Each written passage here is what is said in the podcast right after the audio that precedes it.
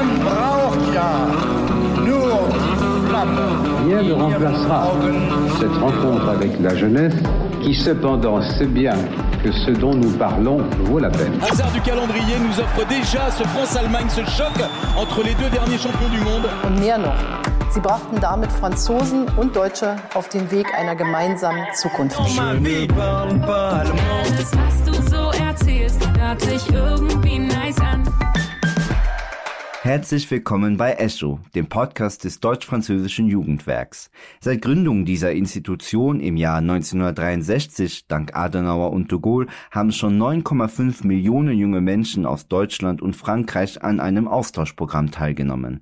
Was waren die Aufgaben des DFJW vor 60 Jahren und wie haben sie sich weiterentwickelt, um sich an die heutige Welt anzupassen? Ich schlage euch vor, diese Jahre aus der Sicht von unseren Partnern, aber auch von jungen Europäerinnen, die von den Projekten des DFJW profitieren, Revue passieren zu lassen. Sie erzählen uns von ihren Erwartungen, ihren Überzeugungen, aber auch von ihrer Hoffnung für die Zukunft. Hier ist ihre Geschichte. Mein Name ist Leonardo Kahn, ich bin Journalist und begleite euch durch die deutschen Episoden des Podcasts. Das ist Folge 2, die DFJW Junior-Botschafterinnen mit Pia Wild und Selma Polovina. Und deswegen fand ich das eine super coole Mission, den Leuten zu sagen, hey, ihr könnt umsonst ins Ausland, unterstützt vom Staat. Äh, warum, warum wissen wir das nicht? Äh, Leute, nutzt diese Möglichkeiten und es hatte richtig viel Spaß gemacht. Es hat mir beruflich viel gebracht und zum Beispiel für Methoden, die Tools, alles. Wir reisen ins Jahr 2009 nach Toulouse im Südwesten Frankreichs. Damals trifft sich Selma mit Kolleginnen und Kollegen von Airbus, als eine Freundin sie überredet, sich beim DFJW zu bewerben. Heute ist sie 40 Jahre alt und gehört zum ersten Jahrgang der Juniorbotschafterinnen. Vier Jahre lang hat sie deutsch-französische Projekte organisiert und geleitet. Aber ich wollte auch wissen, wie das Programm heute abläuft. Dafür habe ich Pia eingeladen, denn sie ist 28 und war noch vor kurzem Juniorbotschafterin, auch Jubo genannt. Selma und Pia sind meine beiden Gäste für diese Folge, um besser zu verstehen, was die DFJW Juniorbotschafterinnen sind. Hallo ihr beiden. Hallo. Hallo. Unter einer Juniorbotschafterin kann man sich alles Mögliche vorstellen. Selma, was hat dich motiviert, Jubo zu werden und was hat dir geholfen? Wow. Also früher hatten wir keine Anzahl von Projekten zu erreichen. Aber was mir persönlich motiviert hat, hm, war mein Profil einzubringen. Ich hatte dieses trinationale Profil und ich bin in Ex-Jugoslawien geboren. Mhm. Und wegen dem Krieg bin ich als Flüchtling nach Frankreich gekommen. Und dann dieses Engagement im deutscho-französischen Kontext mit Projekten in den Balkan. Ja. Ja, das hat mir geholfen, auch diesen Frieden zwischen mir und meinem Land zu machen. Mhm. Ich habe zu vielen Themen gearbeitet, zum Beispiel Versöhnung, Kooperation, Frieden und so weiter. Und das habe ich fast fünf Jahre gemacht. Und bei dir, Pia, war es dann auch eher international oder hast du eher so dieses, bei diesem Deutsch-Französischen, bist du da eher geblieben? Ja, ich glaube, ich war eher im klassisch deutsch-französischen. Es gibt ja mittlerweile verschiedene Mandate und mein Mhm. Mandat war quasi ein regionales. Also ich war für Sachsen-Anhalt, für Sachsen und für Thüringen und auch für Alsace, also fürs Elsass äh, Juniorbotschafterin in meinen Mhm. drei Jahren. Und ich habe mich ähm, ja als Deutsche eher darauf konzentriert, den deutschen Jugendlichen und Kindern Lust darauf zu machen, ins Ausland zu fahren und eben ein von diesem deutsch-französischen Austauschprogramm teilzunehmen. Das hat mir damals, als ich in der Schule war, keiner gesagt, dass es sowas gibt. Und deswegen fand ich das eine super coole Mission, den Leuten zu sagen, hey, ihr könnt umsonst ins Ausland, unterstützt vom Staat. Äh, warum, warum wissen wir das nicht? Äh, Leute, nutzt diese Möglichkeiten. Und es hatte richtig viel Spaß gemacht. Und auch einige davon haben mir noch Jahre später geschrieben, ich bin damals äh, nach Frankreich, weil du mich motiviert hast. Ich habe dann mit vielen so privat mich auch vernetzt. Also war richtig cool an den Schulen. Und äh, ja, ich war auch ganz viel so, ja, so zu Aktionen unterwegs. Also meine allercoolste Aktion war eine Fahrradtour. Da sind wir mit dem Fahrrad von Basel nach äh, Straßburg, Ja. Karlsruhe, Freiburg gefahren und haben da mit Menschen über Grenzen gesprochen. Also das war meine größte und auch schönste Aktion. Aber Ja. eigentlich kann sich das jeder so selber zusammenbauen nach einem kreativen Blumenstrauß, auf den er eben Lust hat. Ja, und ich kann mir ja da ja vorstellen, also du bist ja nicht alleine Junior-Botschafterin, sondern da gibt's ja ein ganzes Netzwerk. Ähm, wie hältst du da den Kontakt aufrecht? Also, der entsteht ja erstmal bei den Seminaren. Man trifft sich äh, zweimal im Jahr, einmal zum Vorbereitungs-, also Vorbereitungsseminar auf das Mandat, vier Tage und dann nochmal in der Mitte. Und ich habe damals, also bei jedem, man, bei jeder Vorbereitungsseminar sind ungefähr 100 Menschen anwesend und nach jedem Seminar kennt man eben dann auch 100 Menschen, 50 französische, 50 deutsche.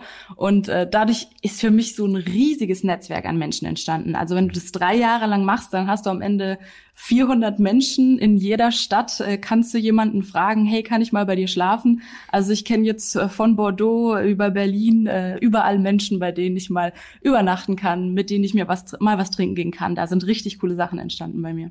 Ja, Selma, du warst ja fünf Jahre dann Botschafterin. Äh, ich gehe davon aus, dann fünf mal hundert, dann kennst du wahrscheinlich 500 Leute durch dieses Netzwerk. Oder wie, wie sieht das aus? Ich war Junior-Botschafterin hm, von 2009 bis 2013, aber danach habe ich schon ein bisschen weitergemacht mit Projekten rund um den Balkan, ja auch mit dem äh, Deutsche-Französische Jugendwerk aber nicht mehr als Jugendwirtschafterin. Ja, und früher waren wir nur 50. Ah, viel weniger. Ja, ja, wir waren nicht äh, 100 wie, wie heute, äh, sondern nur halb so viele. Das war ja am Anfang des Programms, ja. Selma, du bist ja jetzt schon seit Jahren berufstätig und kannst es vielleicht etwas besser einschätzen. Tut man diese Junior-Botschafter-Sache auch nur fürs Lebenslauf? Ja, die Leute sind immer überrascht, äh, wenn sie sehen, dass du eine internationale Organisation vertreten hast. Ähm, mit dem Deutsche-Französische Jugendwerk habe ich auch viele Projektmanagement gemacht, äh, zum Beispiel. Und so äh, habe ich viele auch gelernt. Klar, es hat mir beruflich viel gebracht. Und zum Beispiel für Methoden, die Tools, alles. Und persönlich auch? Persönlich ja, es hat mir viel gebracht. Nach meinem Mandat habe ich viel mehr Selbstwert gefühlt. Ich habe mir mehr vertraut. Hm. Pierre, ähm, du bist ja jetzt mittlerweile auch berufstätig. Wie war es denn für dich? Ja, klar, es ist ein Thema, was äh, viel im Bewerbungsgespräch besprochen wird. Aber ich würde am Ende nicht sagen, ich habe jetzt das gemacht, damit ich es mir in den Lebenslauf schreiben kann, sondern eher, weil ich Lust hatte, international mich zu engagieren, weil ich europäische Projekte auf die Beine stellen wollte. Äh, es hat einfach voll viel Spaß gemacht. Also ich glaube, klar, irgendwie, es steht im Lebenslauf, aber am Ende was bleibt, ist ja das, was man mit den Menschen geteilt hat. Also ich hatte irgendwie Bock auf europäisches Engagement und das war cool und jetzt kann ich darüber auch schwärmen. Klar, wenn ich angesprochen werde darauf im Bewerbungsgespräch, dann können wir gerne darüber sprechen. Und Projektmanagement-Skills, das stimmt auf jeden Fall. Das habe ich auch äh, wirklich in meinem realen Leben umgesetzt. Ja. Und ist es dann schwer, sich zu bewerben? Ich würde sagen, es gibt schon Kriterien und je nachdem, auf welche Region du dich bewirbst, kann es auch schwieriger sein. Äh, Berlin und Paris sind sehr beliebte Städte, aber es gibt eben auch äh, Thüringen und Sachsen-Anhalt und äh, ja, also es gibt paar Regionen, da ist es nicht so beliebt und da ähm, ist es auch viel leichter reinzukommen. Aber ja, es gibt schon viele Menschen, die sich äh, engagieren wollen, was ja eigentlich nur cool ist. Mhm. Und äh, kann sich dann noch wirklich jeder bewerben oder was sind da die Kriterien? Also bei mir jetzt, als ich mich beworben habe, gab es gar keine Kriterien. Man würde ja vielleicht denken, das ist was für das studentische Milieu und das machen auch nur Personen aus so einem gewissen Kreis. Äh, tatsächlich kann es jeder machen. Es gibt sogar ähm, extra ja den Wunsch danach, dass Menschen mit besonderem Förderbedarf sich bewerben. Also Menschen, die zum Beispiel Fluchtgeschichte haben oder aus einem schwierigeren Haushalt kommen und so weiter. Also das wird enforced und ich glaube auch, äh, das, das macht auch den Mix aus an Jubos, die dann am Ende vor Ort sind. Pia, Selma, vielen Dank euch beiden. Danke dir.